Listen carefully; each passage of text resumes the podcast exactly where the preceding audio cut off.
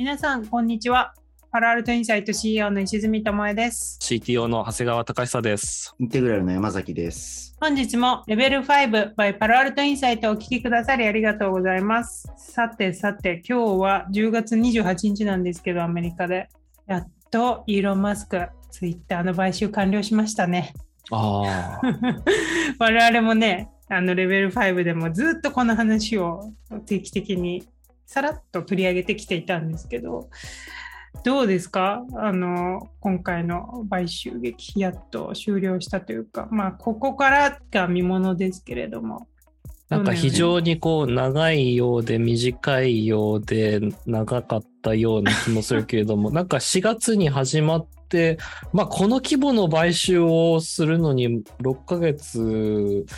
なので、でもまあ買い始めたのがね、確か1月とかだったから、まあそういうことを加味すると、まあ今年1年かけてようやく買収にこぎつけた。またそのイーロン・マスクもやっぱりあの買収するって言って、で、やっぱりしないみたいなことを言って、で、ツイッターが、いや、買うって言ったじゃんって言って、うんで、買わせたっていうやりとりも、けど、やっぱりその最後に実際に買ってしまって、ね、ツイッターの持ち主になった瞬間に、あの、CEO をクビにしてしまうっていうのも、まあ、すごい。もうね、一切の時間を無駄にしない。まあ、そこは、ただまあ、社員のモチベーションとか、もう今までこの半年間も振り回されて、クビになるんじゃないのかどうなんだとか、ツイッターの本社になぜかキッチンのシンクを持ちながら、おニコニコニコニコ笑ってこう入るビデオを見てると、なんか、うんああ、マスクすごい楽しそうにやってんだって、こう、せんなんで洗面台持ってんのか わからないですけど、なのでね、あの、わワクワクしてる人もいるんじゃないのかなって、社員の中確にはね。かにね。うん、じゃあ、なんで持ってんだろうね、これね。本当めっちゃ嬉しそうだね。うん、すっごい嬉しそう。で、なんか今日あのツイッター見てたら、早速クビになったエンジニアがいるみたいな報道があったんですけれども、クビになったふりをしてた一般人だったらしいですね。なんかそういう、あの、なんか段ボール箱を持ってツイッターの本社の前にあいたら、なんか報道陣が駆けつけてきて、クビになったんですか？とかって聞かれて、クビになりましたとか。ででも、本当はツイッターの社員じゃなかったみたいな。なるほどすごいめっちゃ面白いね。面白いことをやってましたね。リストラするんですかね噂だと75%の社員を切るとかって言言ってたけれども、それもなんか撤回してるっぽいです。石積さんの言った通り、ツイッターのタイムラインを見る限りは、本社に行って、ニコニコしながらみんなとお話をしてるところをうん。見る限りは、なんかそこまで過激なことはしないのかなという。なんかあのマスクがその時にツイッターの広告主へって言って長い声明文を出したんですけどね27日に。うん。そこで僕がツイッターを買収したのは文明の未来のため。共通のデジタルな街の広場が必要要だったかったと。健全な形で暴力を振るうことなく幅広い考えを話し合うことのできる場所が必要だから買収をしたというこの共通のデジタルな街の広場っていうのがコモンデジタルタウンスクエアって言ってるんですけどこれがなんかね、やっぱりマスクのその X っていうのイーロン・マスクすごいこだわってるじゃないですか。やっぱりそのアメリカって何でもが一つで完結できるアプリっていうのがあんまりなくて、例えば中国の WeChat とか、もうチャットもできるし、ペイメントもできるし、SNS もあるしみたいな、こう何でも完結できるのが実はアジアでは結構あるんですけど、アメリカではなくて、だから例えば Twitter をの中にペイメント機能とか入れたりして、やっぱりもうここで本当に全てが完結できるような、まあこのデジタルタウンスクエアっていうのを Twitter で作ろうとしているんじゃないのかっていうのが、まあニュースなんかでは言われていますね。なるほどうね。ん、だからペイメントとかが入ると、ツイッターの可能性っていうのはすごい広がりますよね。単なる SNS から、まあ、フィナンシャルなプロダクトに変貌を遂げることができるので、うんそうするとまあ結構投資家としても面白いんじゃないのかなっていうのはありますよね。うん。あと気になるのが、やっぱりトランプが帰ってくるのかどうかっていうのはすごい気になりますね。トランプ早速帰ってこないって言ってるよね。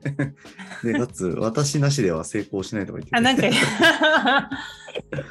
面白いね、トランプ。そうあとカニエ・ウェストとかも今すごい問題になってて、ツイッターとかインスタグラムのアカウント取られちゃいましたけど、まあ、だからカニエとかの問題発言とかも、なんかマスクがどう対応するのかとかね、そうだね。結構今いろいろここら辺はホットですけど、剛さん、今回のこのフィナンシャルディールの方は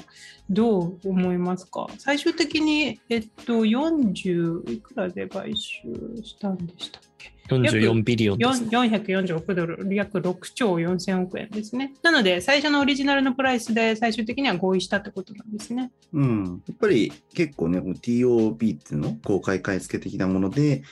こう出すお値段っていうのは、まあ、ちょっと私もアメリカの法律ちゃんと理解してないですけど、かなりお重い意味合いがあるっていうのかな。普通の M&A 交渉だとね、いろいろ条件交渉があってって感じですけども、こういう公開買い付け的なやつってもう、こう、これでやるって言って宣言したら、それでもう株価がね、動い動いたりするわけじゃないですか。なので、うん撤回とか変えるとかね、できないんですよね、基本的に。うん。なので、まずやっぱり、イーロン・マスクといえど、そういう、そのね、法律というか SEC 的な的なことは、ちゃんと履行しなきゃいけなかったんだなと、訴訟とかもやっぱだから不利だったんだろうね、普通うにね。んね。訴訟始まったら、なんかもう買うからやめましょうみたいな感じだよね。それとまあ、あ確とはね、こう、結局、株式担保ファイナンスみたいな形で、前お話ししましたけど、銀行からローンを結構調達して、まあ、あとまあ、て当然テスラ株のところも担保にとか、なんかそういう話もありましたけど、結構、それで最終的に実行したわけだけど、当時、その4月ぐらいでしたかね、なんかそれぐらいの時に、銀行はこうコミットしてる条件っていうのが多分そのままこう生きていて、今回実行されたってことで、で、実際その間にすごいマクロ経済の環境が結構変わってしまったので、金利とかがすごい上がりましたよね。そのことで、銀行ってこう、全部自分たちでローンを持ち続けるんじゃなくて、アメリカの場合は結構その、セールダウンって、外に売却していくんですよね、そういうふうなローンっていうの。だから一回自分たちでローンを引き受けて、それを売るみたいな形のことをするので、まあ引き受けずにそのまま売っちゃうっていうのは当然はあるんですけど、引き受ける値段とえ売る値段っていうのの条件っていうのが、金利が結構上がっちゃったので変わってしまったので、結構銀行側が損をするんじゃないかっていうふうに言われてますよね。金利が上がると、こうね、貸付と債券の価値ってこう下がってしまうっていうのがあるので、なので、ディスカウントで売らなきゃいけないみたいになってしまったので、だからまあ、イーロン・マスク的にはなんか、今、ファイナンスを、なんだろう、こう確定させるっていうよりは、まあ、その時にファイナンス固めてたから、まあ、ファイナンス的には今のマーケットよりもいい条件で実は調達できてるっていう感じになってるんですよね。なるほど。なので、まあ、マスクもそこら辺は良かったんじゃないでしょうかっていうところだね。もともとの値段は値段になってしまいましたけど。うんそうですね。ということで、まあ、ツイッターね、これからどうなるか、プロダクトにやっぱ期待したいな。マスクがね、自分でもうトップ指揮を取るっていう感じだから、私は楽しみ。なんかど、れぐらいリソース作家とかね、どうなるんだろうね。テスラどうなんだとか。そこも気になる。うん そこも気になるよね。他にもいろいろやってますからね。彼そうだよね。とりあえずまずリモートじゃなくなっちゃいましたね、ツイッター。なんかマス,、マスクの前はリモート、フルリモートが約束されてたのに、マスクになってから、もう、はい、リモートはマスクリモート嫌いだもんね。マスクリモートテスラ、はい。リモート、出社しないやつはクビだみたいななんか言ってたもんね。出社しなかったら、それ同じだと思う。ツイッターが、うん、出社しなきゃいけない。そうか、それも結構 IT 業界では珍しいですね、動きとしては。なんかそこまでガチガチにリモート絶対ダメって、まだね、どこの GAFA も言ってないと思うから、結構そこも面白い。はい、ということで、マスクのツイッター買収劇、過去の我々レベル5で話した回もリンクを貼っておくので、この流れを聞きたい人、ぜひチェックしてみてください。この放送は国際資格の専門校アビタスのスポンサーでお送りいたします。アビタスはアメリカの公認会計士資格 USCPA やアメリカの MBA 学位などの取得をサポートしています。創業26年 USCPA 合格者は累計5000名に達しました。世界に通用する資格や学位を通じてなりたい自分への一歩を踏み出してはいかがでしょうかあなたのキャリアに新しい視点を国際資格の専門校アビタス今週のホットニュース。今週のレベル5はアメリカのニュースサイト。The Information が2020年から毎年発表している最も有望なスタートアップ50社というリストがあるんですけれどもここに選ばれた、えー8つのカテゴリーがありまして、このカテゴリーのそれぞれのナンバーワンの、まあ、合計8社のスタートアップについて今日は議論していきたいと思います。まず、このインフォメーションっていうメディアサイトがあるんですけど、ニュースサイトなんですけれども、アメリカのテック業界、主にアメリカですね、中国のテックの情報も結構カバーしてますけど、本当、テックに興味ある人は絶対チェックした方がいいって言われているニュースサイトで、私もずっと有料会員なんですけど、ウォール・ストリート・ジャーナルの元記者であるジェシカ・レッシンという人が始めた会員制のニュースサイトですね。本当にやっぱりスクープも多いし、まあ本当にテックに興味ある人はぜひおすすめです。料金は毎月39ドルなんですけれども、シリコンバレーにいる人だけじゃなくて、結構いろんな人が読んでいるサイトなんですけれども、まあここがやっている Promising Startups ということで、今後が期待されるスタートアップっていうのを50社選んだ2022年版が発表されました。で、カテゴリーが全部で8個ありまして、それが人工知能、B2B の企業向けソフトウェア、ソーシャルアプリ、コマース、メディア、セキュリティ、暗号通貨、金融、ソフトウェアという8つのカテゴリーでそれぞれの商社を選んでいるということで、もうね、ほとんど今回ね、設立から2年以下の企業で本当のスタートアップなので、日本ではもう全然まだあまり有名でない会社がほとんどなんですけれども、今日はこれをパパッと紹介して、まあ今じゃあアメリカでどういうスタートアップが来ているのかということをお話ししていきたいと思います。では、一番最初に AI データ部門で第1位に選ばれたのがランウェイという会社です。このランウェイは日本でももしかしたら知ってる方いると思うんですけれども、今流行りの画像生成 AI、 Stable Diffusion のモデルを作っている会社なんですかね。自社開発の機械学習モデルを搭載した動画編集アプリっていうのを作っているということで、オープン AI の第2と同じような感じで、ただ今、 Stable Diffusion すごい勢いがあるんですよね。でまあ、これがなんで選ばれたかっていうところで、まあ、いろいろな理由が書かれているんですけれども、すでに月12ドルを支払う数千人の、まあ、有料の subscriber、個人顧客を抱えているっていうところで、まあね、ビジネスモデル自体もいいんじゃないかと感じですね。まだ社員数33人ということですけど、AI 部門、やはり画像生成 AI の会社が選ばれたかというふうに思うんですけど、長谷川さんどうですか？ Stable Diffusion。やっぱりこういう画像生成系のサービスがどんどんどんどん出てきてて、今デモも見てるんですけど、すごく使いやすそうで、やっぱりなんかそのプロの方とか、動画をなりわいとする方とかだったらすごく使いたいんじゃないかな。例えばなんかこの動画の中から机の上のちょっとゴミとかがあったら邪魔なゴミは取り除いて、机の上が綺麗になってるように見せるとか、変な人結構映り込んでるのを消すとかね。変なと、そうそうそう。なんかこう、心霊写真みたいなのがあったら、それも 消消せるとか、なんかそういうのはすごく便利そうだなと思って、やっぱり画像生成の AI、どんどんこれからも、あの、技術も進歩していくだろうし、こういうのを組み込んだツールが逆にやっぱり今までずっと天下を取ってた、それこそ Adobe の Photoshop とか、まあそれこそ Figma とかもそうですよね。そこら辺をちょっとディスラプトしていくと面白いのかなっていうふうに思います。そうだね。Figma は Adobe に買われたよね、この間、買収。買われちゃいましたね。はい。れましたよねなので、 Adobe がすげえ。高く買ったんだよね、確かね。そうですね。かなり高額でしたね。あとは似たようなサイトで Canva っていうのがありますけど、Canva も確かステーブルディフュージョンか、オープン AI の代理通か何かが入っていて、で、あの画像生成がもう Canva 上でできて、もう誰でもグラフィックデザインがほぼ簡単にできるっていう、うちも Canva ずっと使ってますけど、まあ、Canva なんかは今ものすごい注目されてるユニコーンですよね。なので、まあ本当に画像生成 AI っていうのは新しいビジネスモデルが。で、このランウェイなんかはもう Facebook、メタとかニューバランスとか CBS とかそういう大企業も法人契約をしているっていうことで、まあ、より商業化が一気に今年進んだ。なんか AI 業界で今年のニュース何ですかって聞かれたらやっぱり画像生成 AI、うんなんかカンブリア大爆発だなっていう感じがするから、なねなんかそんでなもすごいね。いっぱい機能あって、あの、かつ、こう、ちょっと、まだ使ってないけど、フリーとかでも使えるやつ、機能もあるみたいだから、ぜひ使ってみたいですね。うんダリはね、あれ、そう、誰でも使えるって感じじゃなかったじゃない？だから、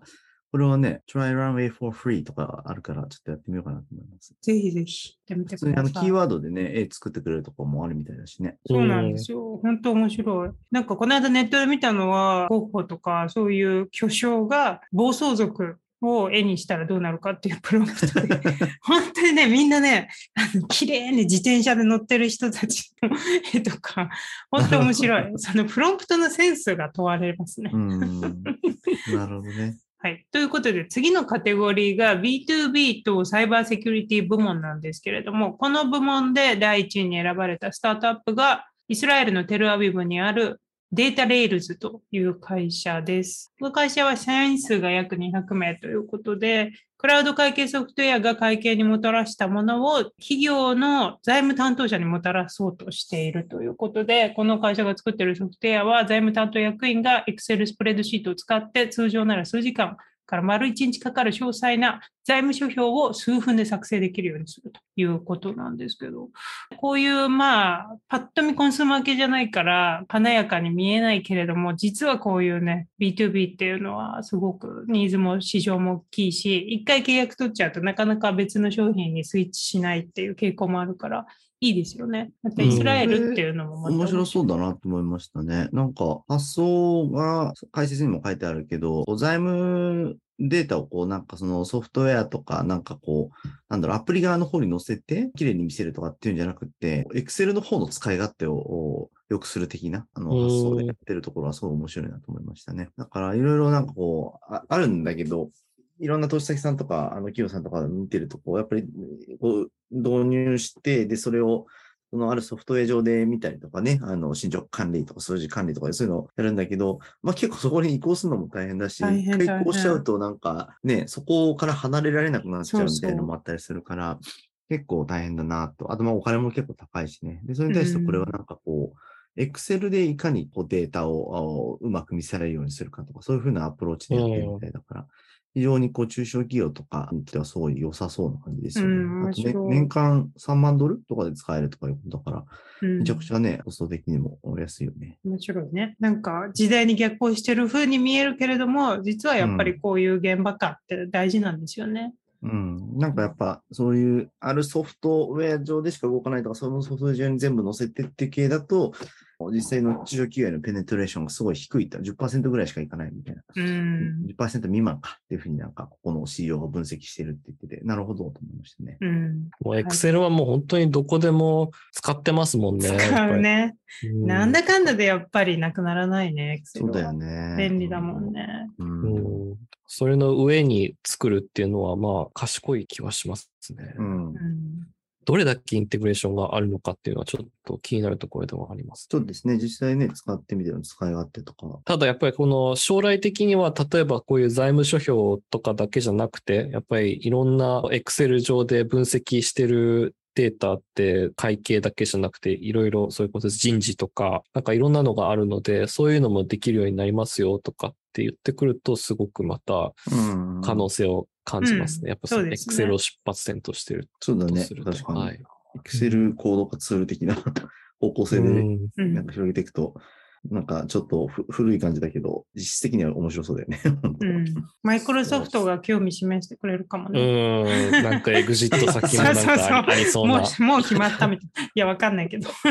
はい。ということで、じゃあ次、コンスーマーとクリエイター部門という、まあじゃあ B2C 系で1位に選ばれたのが、これはね、我々もレベル5で一回取り上げたことがあるアプリなんですが、B リアルというフランス、パリのを拠点に置うんく社員数30人以下のまあ新しい SNS ですね。あの、リアルな SNS。もう一切の映えなし。もう本当に一日一回リアルなあなたを投稿してくださいっていう通知が来た瞬間に数分以内に自分のありのままの姿を投稿しないといけないっていう SNS で10代から20代のユーザーを中心に今大ブレイク中です。これがね、やっぱ1位なんだと思いましたね。まあなんかすごい伸びてるんですよね、ユーザー数が。フランスを拠点としてるっていう、なんかすごいこの SNS ってやっぱりアメリカか中国かっていう感じですけど、TikTok とかも含めて。結構ね、ヨーロッパのこういう新しいスタートアップとかっていう、そういう流れもね、興味深いですよね。そうですね。確かに。それこそインスタが出始めた頃のことを思い出させるようなアプリですよね。なんかこう、モバイルフあァーストで revenue がゼロだけれども、やっぱりすごく iOS の機能とかいっぱいいろいろ使えて、例えばこのホーム画面にこの B リアルのこのウィジェットがあって、その自分の友達のそのリアルな写真が今日出てくるとか、うんあとはこういう notification があったりとかで、やっぱりそのモバイルの機能を最大限活用して、それを SNS につなげるっていう、そうですね。うんうんなんかすごいインスタに似てるけれども、このレベニューゼロっていうのが気 気にはなりますよね。だから、だからさ、マーク・ザッカーバーグがメタバースに今こんなに集中してなければ、こういう会社も買収したいって思ってたかもしれないね。レベニューゼロだけど、うんあのユーザー数がめっちゃ伸びてて、そうね。ソーシャル系っていうので。メタが買っちゃうと、なんか思想的にダメそうだよね。メタが、メタは変わらなさ相性そう。ユーザーが離れそうだな。そう、アンチインスタだからね、B リアルはそうそう。そう。うんまあ、今後どういうビジネスモデルを出してくるか確かに興味がありますね。はい。そしてその次のカテゴリーがフィンテックです。でフィンテックカテゴリーで第1位に選ばれたのがサンフランシスコに拠点を持つ Middesk という会社で、えー社員数が86名の会社です。 Middesk っていうのは何をやってるかっていうと、新規取引先の本人確認を容易に行うことができるソフトウェアを提供している会社ということで、まあ、企業が新しい顧客を獲得する場合の顧客の住所ですとか、ライセンスの書類、いろんなデータをま集めて、身元確認をする必要があるんですけれども、ミッドデスクのソフトを使うと、この工程がスピードアップできるということで、350社以上の顧客が利用しているということです。こういうね、またニッチだけども、みんなが必要としているペインポイントですよね。これは良さそうだよね。なんか、本人確認ってめちゃくちゃね、大変だから。で、かつ、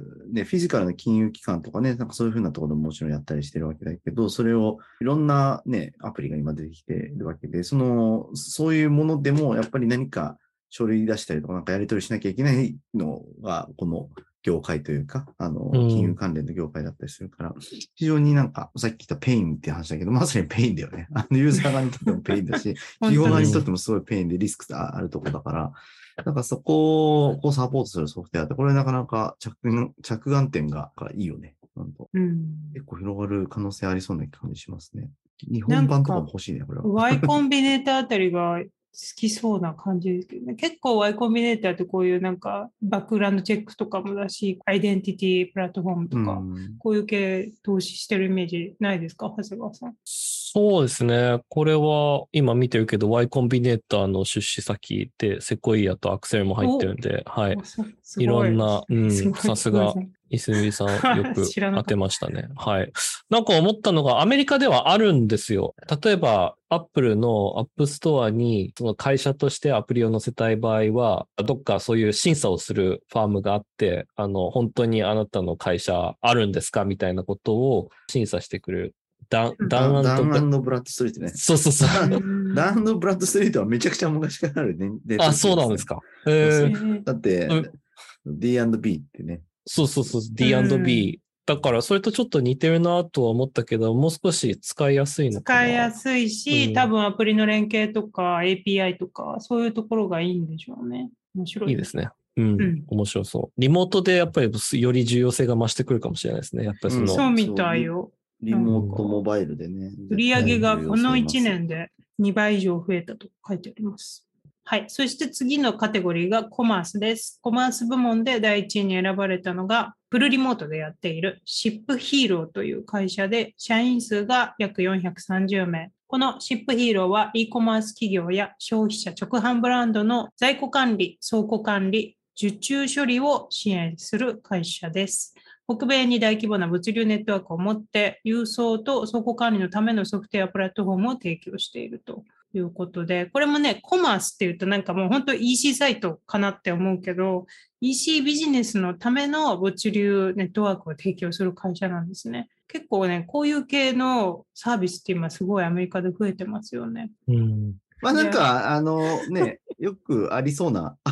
感じなやつではあるよね。そうそうそう。だからやっぱりその中小の製造業がやっぱりその e コマース化したいと思った時にやっぱりこういうサービスって絶対必要だと思うので、いろいろもうすでにありそうではあるけれども、新しくまた出てきたのかなっていう。だってこの、まあ、フィジカルな感じでね、フィジカルなところを持ってるのはなんかすごいとこなんかね、これ物流センターとかなんかどんどん買収して持ってるわけでしょ？そうあそのネットワークがね、うん、そのロケーションがいろいろあるっていうのがね。うん、まあだから、なんかある種、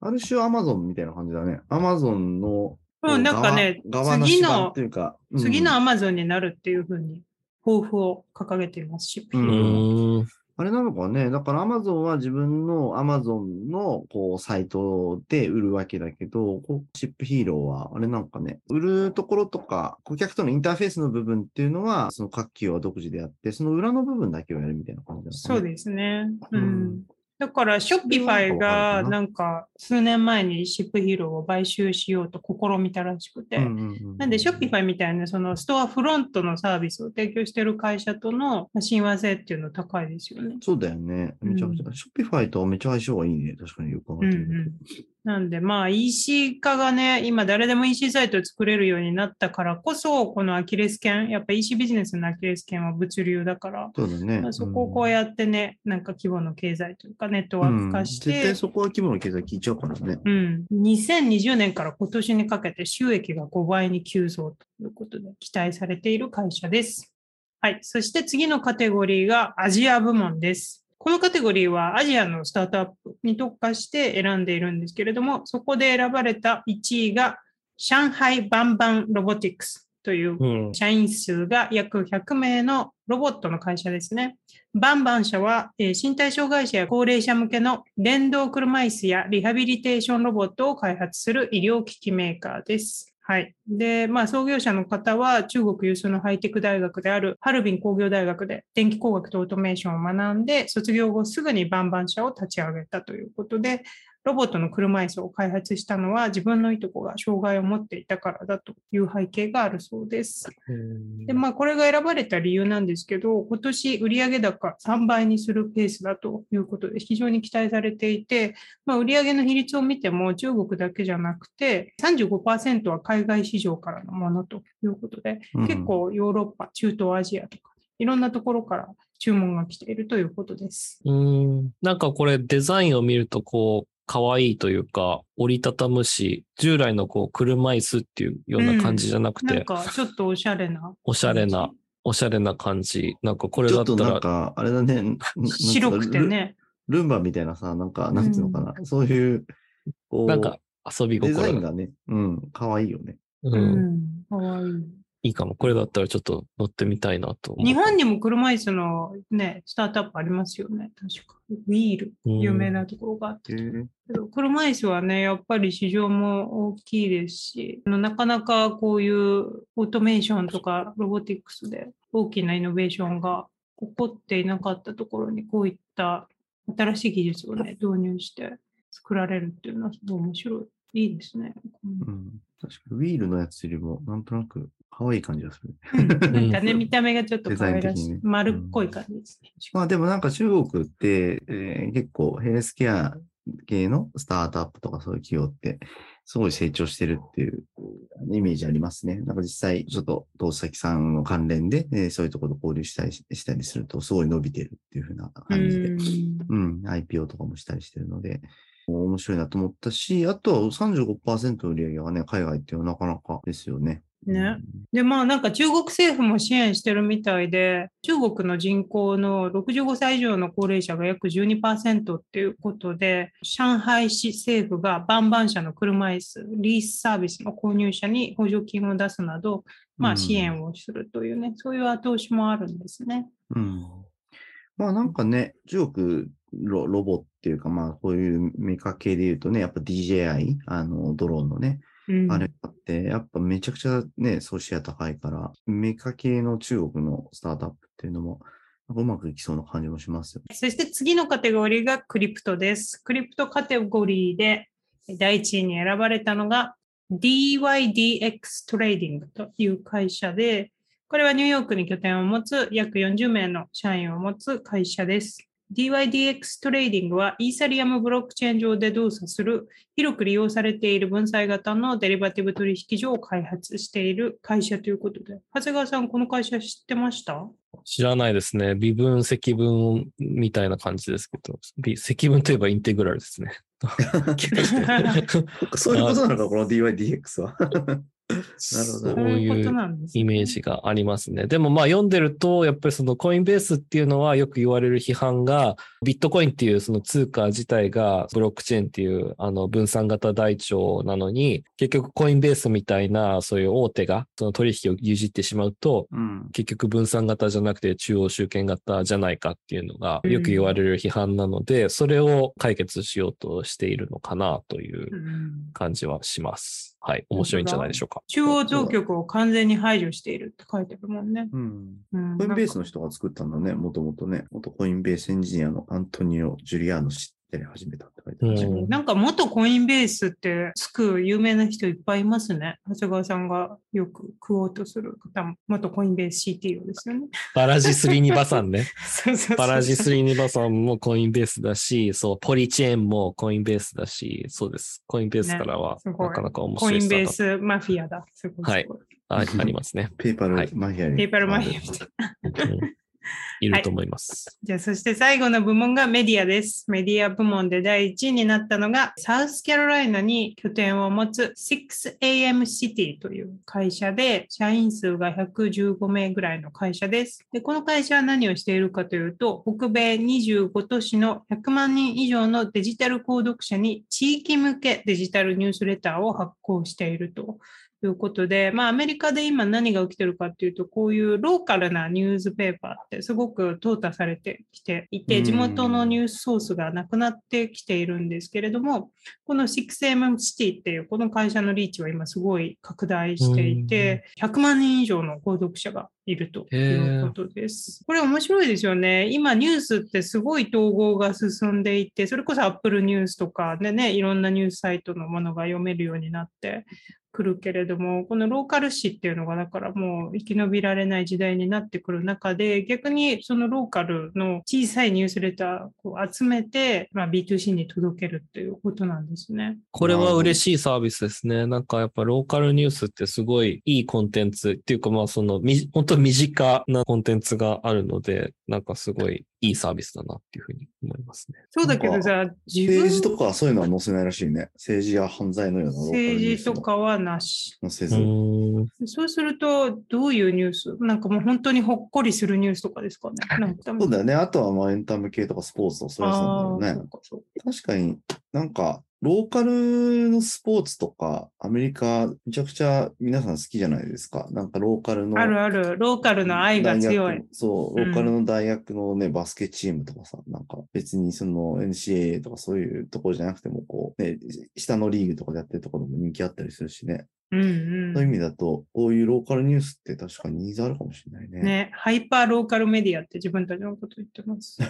なんかこれもね、時代に逆行しているように見えて、でも確かにニーズはあるからね。うんただまあなんかこう、拡張させるの難しそうっていう気はするけど、なんかすげえ手間かかりそうだけど、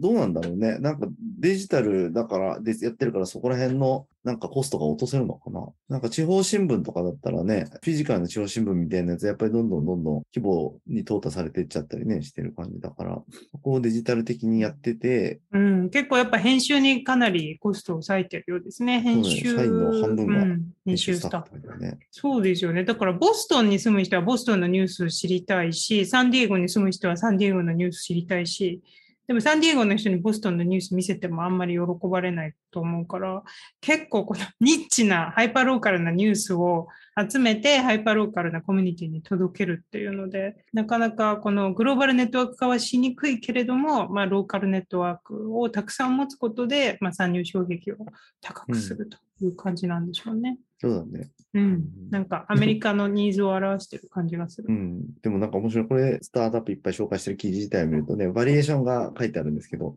この会社さんはまだバリュエーションがちょっと可愛めな感じだね。18 18ミリオンのバリュエーション。18ミリオンです。確かに。そうだ、バリュエーションは全然、可愛いというか、立派なんだけど、他と比較すると可愛いっていう。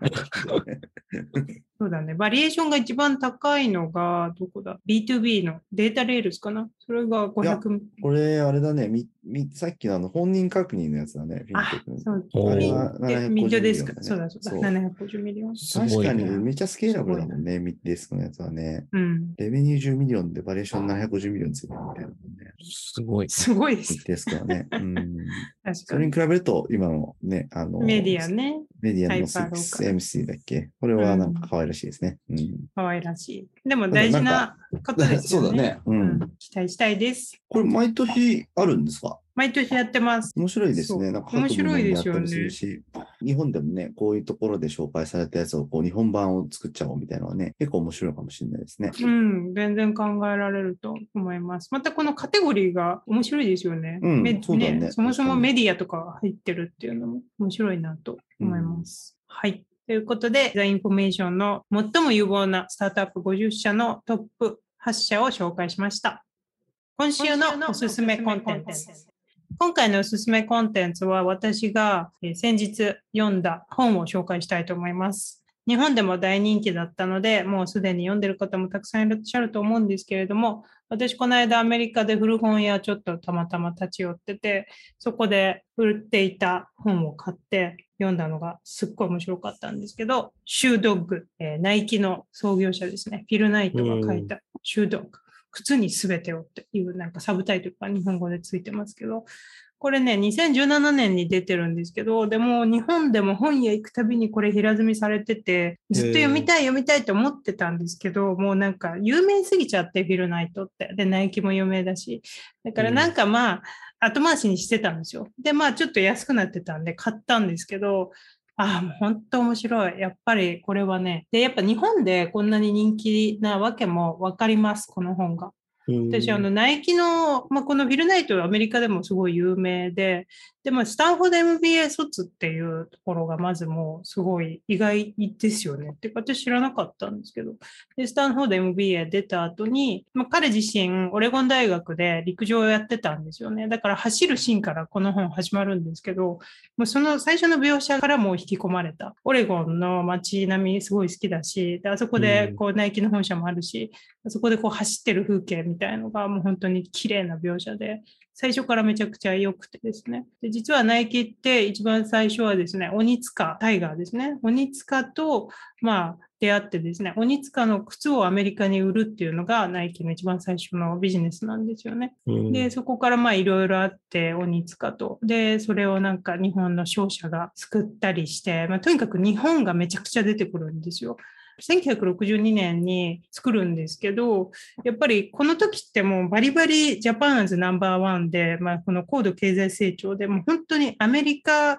の視点から見ても日本が本当にもうフロンティア。やっぱ日本でビジネスしたいし、日本人と日本語を学んでビジネスしたいみたいな、ななんかフィルナイトの思いみたいなのも、すごいアメリカ人の視点から書かれてて、なんかナイキの成長ってこの日本の高度経済成長とともにあったんだなっていうのが、このアメリカ人のまあ創業者、起業家の視点で書かれていて、私は英語で読んだんですけど、すごく面白い本ですね。で、彼はですね、なんか毎晩毎晩いろいろ経営に苦しむ時も、毎晩6マイル、6マイルランニングをするっていうのを日課にしていて、で、こうランニングしながら自分の考えとかをまとめたり、自分をまあ均衡に保つっていうね、そういう日課があるっていう、そういうところもいいですよね。私、ナイキのスニーカー大好きなんで、この間もナイキでダンクって新しいスニーカー買ったばっかりで。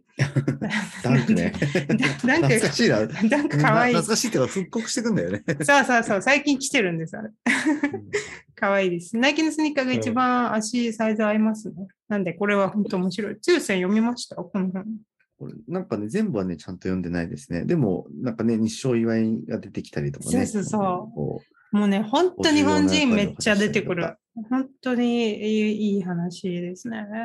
ということで、はい、ぜひナイキが好きな方、まあでもね、日本のことが本当に最初から出てくるので、あの多分いろんな方に響くんじゃないかと思うので、ぜひ読んでみてください。さて、早いものでお時間がやってきてしまいました。この番組、レベル5 by パロアルトインサイトは毎週木曜の朝に公開します。音声を聞いてくださった方は、ラジオネームでのご連絡も受け付けてますので、お気軽にご連絡ください。キャリア、就職、転職、留学相談などのプライベートな内容から、このニュースをどのように見ている、見られている、これについてよくわからないので解説してほしいといった具体的な相談まで、何でも結構ですので、概要欄にあるご意見箱や、私の Twitter の DM までお気軽にご連絡ください。また、この番組がいいと思ったら、5つ星レーティングや身近な方にお勧めしていただけると大変励みになります。それではまた来週お会いしましょう。ありがとうございました。ありがとうございました。ありがとうございました。One, two, level five 最終形態 transform Got to do the X ミュータントになる It's the norm